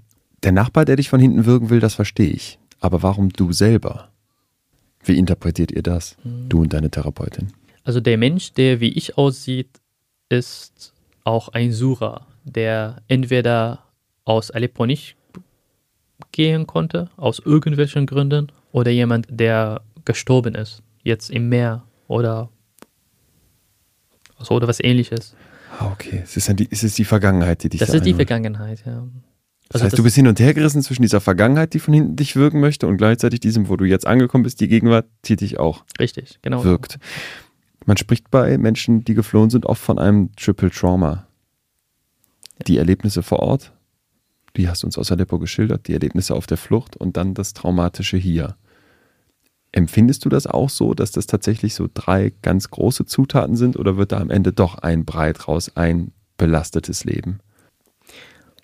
was ich mir am Anfang gedacht habe, also das Ding Krieg oder Bombardierungen zu erleben und sowas ähnliches, das war für mich völlig normal. Und ich habe das auch nicht verstanden, als Menschen das krass gefunden, also Menschen hier in Europa das krass gefunden haben. Weil ich habe in Aleppo von 2011 bis Ende 2015 gelebt. Das sind vier Jahre und in vier Jahren, das war meine Normalität. Und ich habe das nicht geglaubt, dass ich traumatisiert bin, dass es der Krieg mich traumatisiert hat, weil allen, den ich kenne, geht es auch so. Also sprich, denen geht es gut. Also ich, ich lebe ja, ich esse normal, ich schlafe, stehe auf und dass ich jetzt, Ja, du kannst hier lächelnd, ganz gesund an. Eben. Also, ne, man hatte das Gefühl, da steht ein total vitaler Mensch vor mir. ja, und dass ich jetzt schlecht, ab und zu mal schlecht schlafe, mein Gott, es ist jetzt nicht der Ende der Welt. Also so begründet man sowas. Ja. Dass man ein bisschen so stark sein möchte und wenn man das auch religiös begründen möchte, sagt man, du musst mehr beten oder das weiß ich. Und deswegen war dieses Konzept für mich totaler Quatsch. Also Trau Trauma gibt es nicht. Das Leben ist schwer. Ja, dass man Krieg Stell dich nicht so an. Ja, eben. Also Okay. dass du einen Krieg erlebt hast. Naja, guck mal die Welt bitte. Also alle erleben, alle haben schwierige Lebensbedingungen. Und das sind Millionen, die jetzt den Krieg erlebt haben. Also wovon sprichst du bitte? Also so war meine Einstellung. Ich, also das macht gerade ganz viel mit mir, weil ich oft mit Menschen spreche, die so Sachen erlebt haben und das immer wieder finde. Diese Strenge mit uns selbst. Ja. Wir sind zu uns so harsch, gehen so streng mit uns ins Gericht, gestehen uns nicht zu, dass es uns schlecht geht. Und dass das toxisch ist, dass das einen massiv angreift, das scheinst du ja auch zu erleben. ja. Ich weiß nicht, wem ich dankbar bin, aber durch irgendwelche Personen, also Freunde von mir, bin ich darauf gekommen, in die Therapie zu gehen. Weil Therapie bei uns ist sehr auch stigmatisiert. Psychotherapeut ist Arzt der Verrückte. Und In Syrien. Ihr, in Syrien, ja. Mhm. Wenn man hingehen möchte, dann ist man verrückt. Man möchte auf gar keinen Fall als verrückt bezeichnet werden. Und deswegen, für uns ist es total normal, dass man nicht in die Therapie gehen muss, sondern beten sollte oder irgend. Okay. Also viele Ja, ja. religiöse beten, Ja. für nicht religiöse stelle ich mir nicht so an. Sei stark, sei ein Mann. Jetzt bin ich gespannt, wie du das hier in Deutschland wahrnimmst, weil wenn ich mich so umschaue, würde ich sagen, in ganz vielen Köpfen ist ein ganz ähnliches Bild. Ich gehe doch nicht zum Seelenklempner. Ich, mir reicht ein guter Rotwein oder eben ich, ich muss nicht so schwach sein, ich muss stark bleiben, gerade in dieser Leistungsgesellschaft. Und wer in Therapie gibt, hat Angst vor dem Stigma, dass man verrückt ist, dass man in die Klapsmühle kommt oder ähnliches. Wie nimmst du das wahr hier im Vergleich zur syrischen Kultur?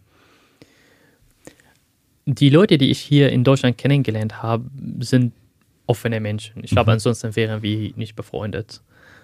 Und die haben an dem Konzept der Therapie geglaubt. Und der Moment, an dem ich mich entschlossen habe, eine Therapie anzufangen, war, als ich bei der Arbeit, bei meiner allerersten Arbeit tätig war. Als was? Als Betreuungshilfskraft. Das war so in Richtung Sprache und Kultur Okay. vermitteln. Mhm. Und wir hatten eine Supervisionssitzung, in der ein äh, Psychotherapeut dabei war, also ein Supervisor.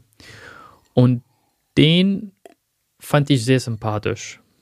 Und ich mochte die Art der Supervision. Ich habe davon von, noch nie davon gehört, als wir die erste Sitzung, also wir die, zu der ersten Sitzung mit meinem Team gefahren sind, dann haben wir ein bisschen erklärt, aber ich konnte es nicht wirklich begreifen, Ja. was das ist.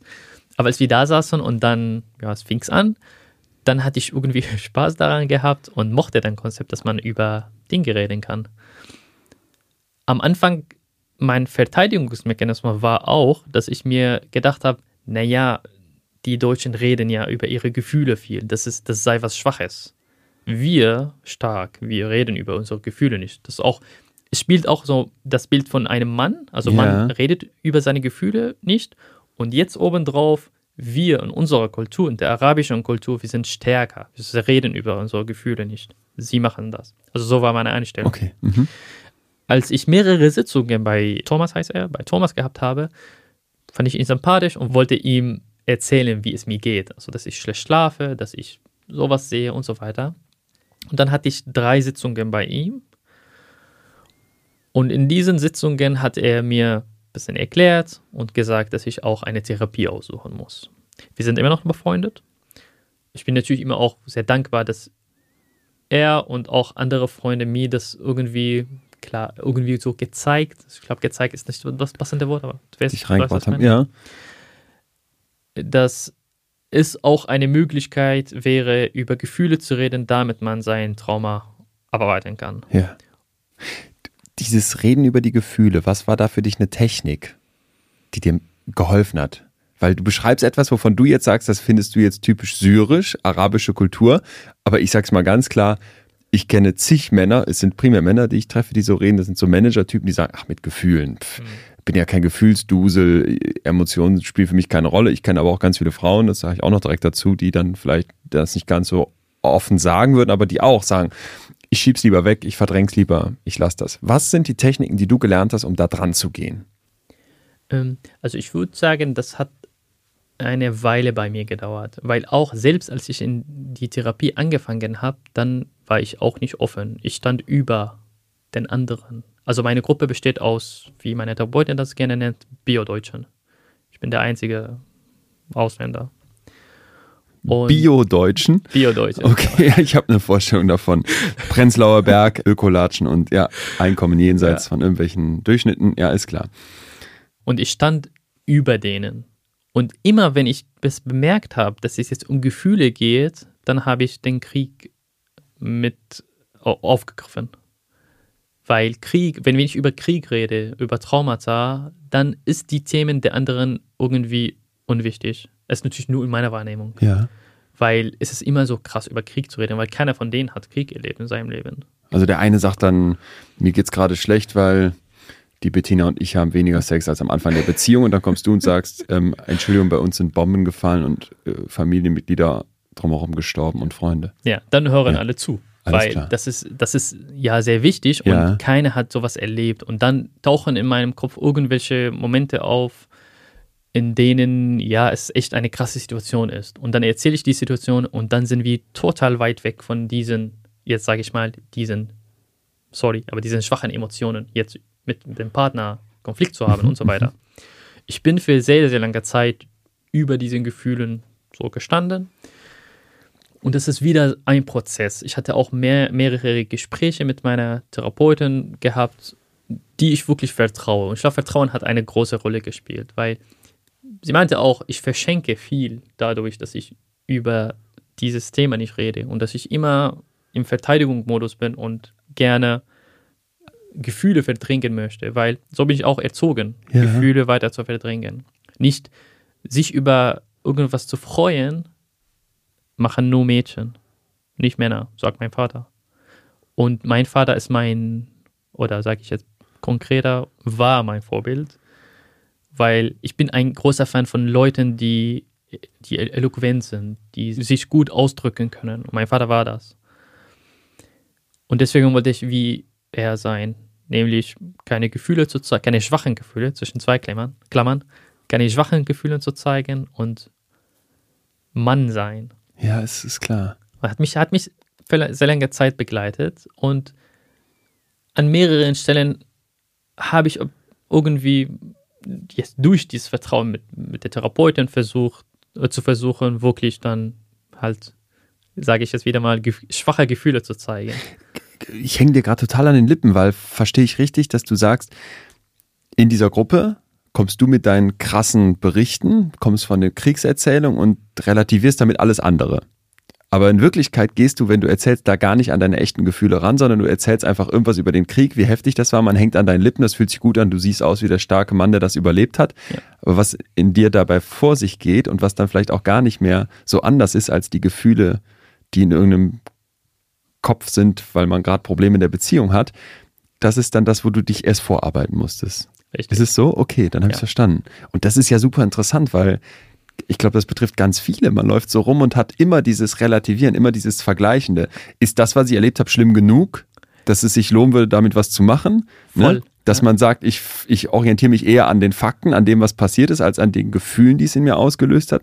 Und da dann dran zu gehen, das scheint ja dann ein sehr wertvoller Weg zu sein. Ja, und ich kann mich immer noch erinnern, dass in der Gruppe gesagt wurde, naja, mein Thema, also was von den anderen gesagt wurde, mein Thema ist unwichtig. Mein Thema im Vergleich zu deinen Themen oder ja, meine Probleme ja. sind Luxusprobleme. Ja. Am Anfang habe ich mich irgendwie, ja nicht gefreut, aber ich habe mich so souverän gefühlt oder jemand, der gewonnen hat, weil wir reden jetzt nicht über meine Emotionen. Alle, die Aufmerksamkeit ist auf mich gerichtet und ich bin der Mann, der krasse Situationen überlebt hat. Mhm. Ihr habt Kleinigkeiten.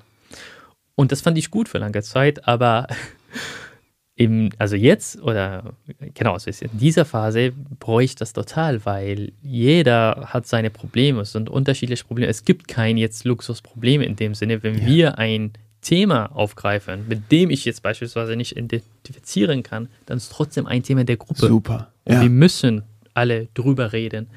Wenn es jetzt um äh, Flucht geht oder Krieg oder Konflikt mit dem Partner, alle Themen sind gleich wichtig. Es sind erstmal Themen. Du ja. sprichst mir gerade so aus der Seele und ich bin total dankbar, weil man von deiner Erfahrung, die da so krass ist, ne, objektiv heftig ist und, und belastend und wo jeder sofort sagen würde, ja, traumatisch, natürlich, Therapie, sollten wir darüber reden, dass man mal trotzdem von dir jetzt so ganz klar gesagt bekommt, es ist doch egal, warum soll ich das Luxusproblem nennen? Wenn es in deinem Kopf ein Problem ist, dann ist es wert, dass damit was gemacht wird. Und genau. dann ist es nicht fair, einfach zu sagen, nur weil andere vielleicht objektiv noch krasseres erlebt haben, ist mein Problem weg. Ganz genau. Oder nichtig.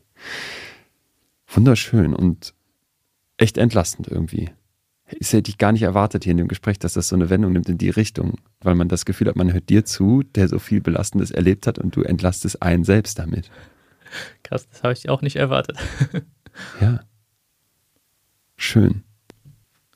Mohanad, Würdest du irgendwann wieder zurück nach Syrien wollen? Also sagst du, wenn sich da die Begebenheiten verändert haben und das wieder ja, ein Land ist, in dem du leben könntest, ohne diese Todesangst, ohne die Todesgefahr, dass du dann dahin zurück möchtest? Oder mit Blick auf Trauma ist das auch etwas, wo du sagst, nein, das habe ich abgeschlossen, das Kapitel, oder arbeite daran?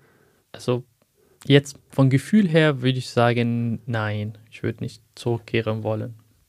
Aber ich würde gerne Aleppo besuchen, um die, mir die Stadt anzugucken, mhm. um zu sehen jetzt, was daraus passiert ist. Und in Syrien bin ich dann irgendwie, ich bin hier auch normal, aber dort spreche ich ja Arabisch. Das ist meine Muttersprache. Ich habe auch in Syrien 25 Jahre von meinem Leben dort gebracht. Das ist auch eine lange Zeit.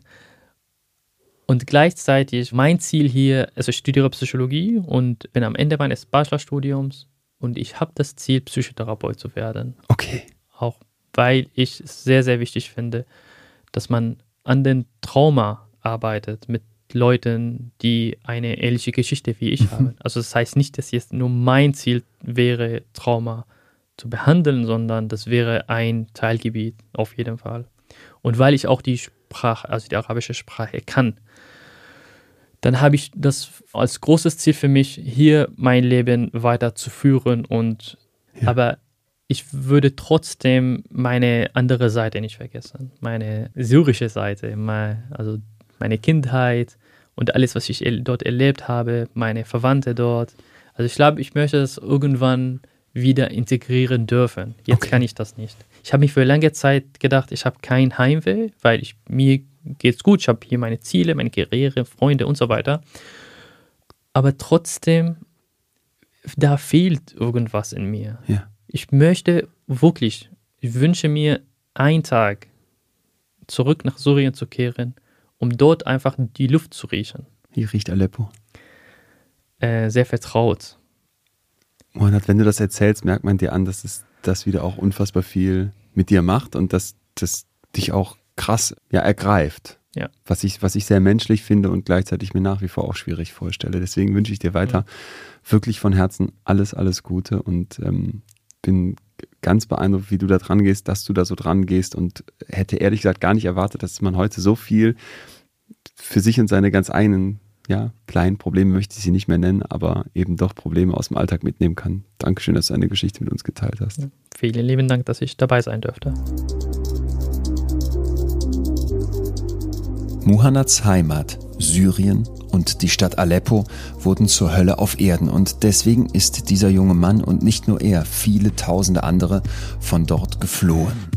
Wenn Themen wie Krieg oder Flucht oder Seenotrettung auf dem Mittelmeer diskutiert werden, habe ich oft das Gefühl, dass wir hier mit so einem abstrakten Helikopterblick von oben durch die Tagesschau oder Schlagzeilen in den Zeitungen oder was wir sonst auf irgendwelchen Newsportalen mitbekommen, drauf gucken. Und wir haben dann Zahlen, wir haben vielleicht Gefühle dazu, wir haben vielleicht manchmal die Emotionen, wenn dann ein Bild von einem toten Jungen ertrunken am Strand um die Welt geht. Aber es bleibt an ganz vielen Stellen doch distanziert. Und ich bin Muhannad so dankbar, dass er diese Geschichte heute so mit uns geteilt hat, obwohl es ihm nicht leicht gefallen ist, weil dadurch menschlich wird, was hier passiert, weil er uns mitnimmt auf die Flucht und konkret macht, was die Menschen dort erleben. Die drei Traumata, nämlich den Krieg vor Ort, dann die Flucht und dann die Ankunft und dann die Ablehnung im neuen Land, das alles hat Muhannad zu schultern und ich finde es deswegen unfassbar stark, dass er sich einmal geöffnet hat, über diese Traumata so offen redet, aber auch zeigt, dass es ihm gar nicht darum geht, irgendwelche anderen Probleme zu relativieren, sondern dass er gelernt hat, auch für sich die eigenen Probleme, egal wie klein oder groß sie einem vorkommen, anzunehmen. Muhannad betont hier zum Schluss ja nochmal ganz deutlich, dass jedes Problem wichtig ist und dass er genau das auch in der Therapie ein Stück weit für sich mitgenommen hat.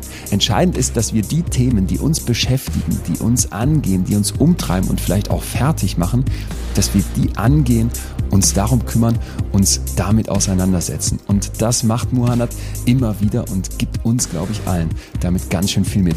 Deswegen danke Muhannad und willkommen. Euch auch vielen Dank fürs Zuhören.